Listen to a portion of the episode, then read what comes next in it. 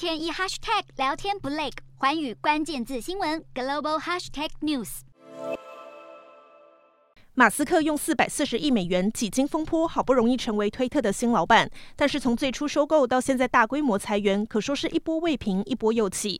马斯克从高阶主管开始裁员，裁到推特在全球只剩下五成员工。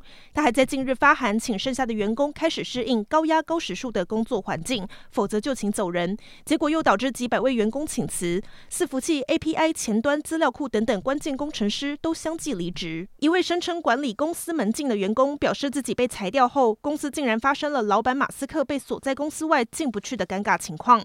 这位员工只好赶回公司帮忙。虽然这件事已经证实是用来讽刺马斯克的假消息，但马斯克本人竟然配合演出，亲自在推特感谢对方的帮忙，让人看了一头雾水。很多人开始担心推特的下场，平台上开始掀起 #HashtagRIPTwitter 的标签热潮，大批用户拿迷因图，揶揄这个广受爱戴的社群媒体恐怕要就此没落了。